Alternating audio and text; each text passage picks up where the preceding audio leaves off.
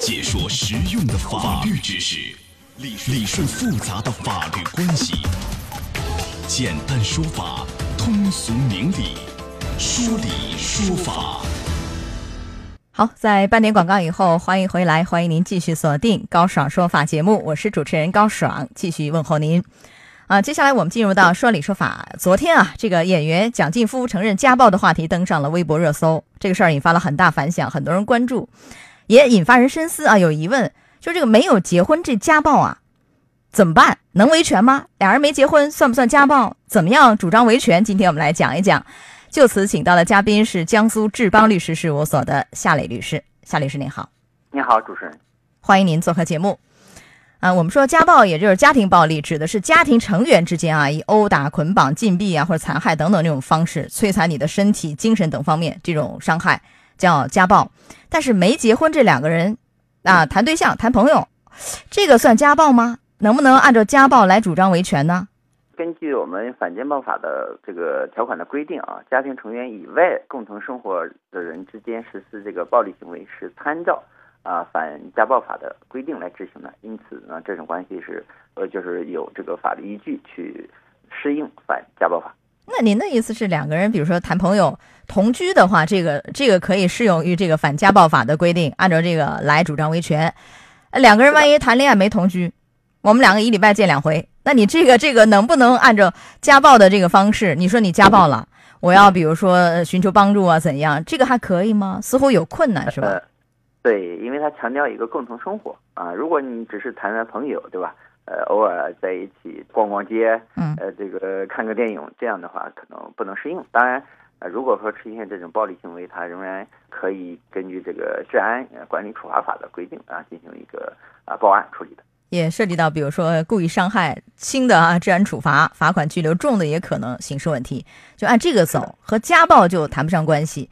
但是两个人同居的话，这个可以参照家暴来，啊，那好，您给讲一讲啊。然后呢，像家暴这类问题，这个有哪些法律责任？民事方面赔偿，行政方面这个要不要罚款拘留，或者说刑事方面多严重够得上刑事问题？刑事问题又构成什么样的一些犯罪？虐待还是故意伤害？您给讲一讲。这种家暴行为导致的刑事责任，它主要是。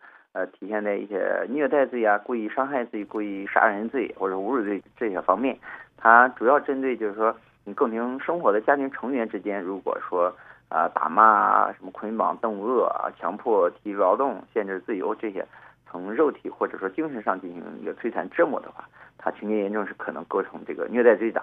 呃，按照刑法的规定是两年以下有期徒刑啊、拘役或者管制。如果造成重伤或死亡的话，是处两年到七年的有期徒刑，这是一个刑事责任。他那个严重与否，就是说我从一个治安处罚、罚款、拘留啊，不是那么严重，到一个非常严重的需要去判刑、坐牢的这个这个界限，什么叫严重？怎么去区分呢？目前的刑法没有这个具体的规定。当然，我们在法律适应当中，一般说情节恶劣，你肯定是多次，虽然没造成重伤、轻伤，但是影响人家。呃，伤残啊，啊，一定的伤残程度啊，或者说影响这个呃正常的生活工作啊，这个要结合这个具体案情的判断，啊，嗯，当然，如果说你构成不了刑事的责任，那么按照我们治安管理处罚法的规定，如果实施家庭暴力，是可以处十五日以下拘留、两百元以下的罚款，或者说警告，这样一个行政责任，啊，还有民事赔偿吧。啊，民事责任就是主要啊，对，如果造成损害的话，肯定是可以主张民事赔偿的。啊，如果说这个婚姻呃状态下发生的话，那么可以把为家庭暴力作为一个呃离婚的理由，而且在财产分割上可能是要求啊法官能尽量倾向于保护这个妇女的合法权益，而且是可以主张那个损害赔偿的精神损害抚慰金是吧？这个是作为一个过错一方，所以有这样的一个赔偿责任。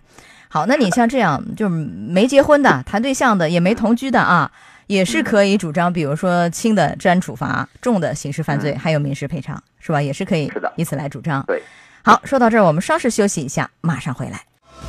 高爽说法正在直播，高爽制作主持。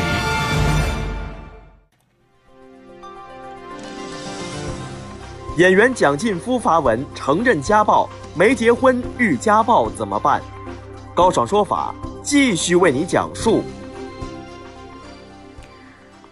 好，今天是十一月二十一号，再过大概四天，十一月二十五号就是国际反家暴日。今天我们就来讲讲哈，就遭遇到家暴这事儿，到底应该怎样去保护自己，怎样去维权？首先，我应该怎样逃离？我逃离不了呢，我向哪儿去反映啊？公安、学校、社区、居委会、单位是吧？就我可以寻求的妇联还有哪些部门？然后我能申请的，比如说人身安全保护令，怎么申请？到哪儿？法院吗？您都给讲一讲，夏律师。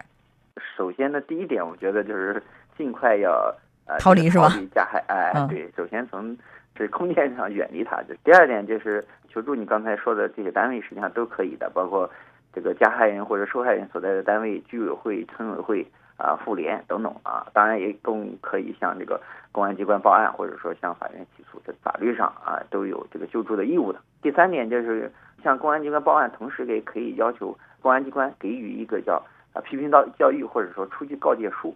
起什么作用？起到一个什么作用？啊，嗯就是告知你加害人不允许采取什么什么什么什么行为，如果采取什么行为会有什么一个法律后果。对于加害人来说是一种呃非常呃重要的一个警示。嗯，然后能作为证据吧？对公安机关，他这个不管你报案的出警记录，还是告诫书，还是说有了伤情的一些鉴定意见，这些都是可以后期作为认定家庭暴力的一个证据。向公安去反映报案，然后我要你给我出一个告诫书来告诫他、震慑他。还有，就大家也比较熟悉，但是呢不太搞得清，就到底我怎样寻求，比如说人身安全保护令，我怎样申请？嗯这个是到法院，到法院呢我怎么申请？书面吗？然后你多长时间能马上下一个？我这儿急得要命啊！你要等等多久能马上来保护我？保护到什么程度？您给讲一讲。嗯，呃，人身安全保护令呢，它不需要去依据其他诉讼啊，可以单独来申请啊。呃，原则上呢是应该书面来申请，如果你确实有困难的话，可以口头提出。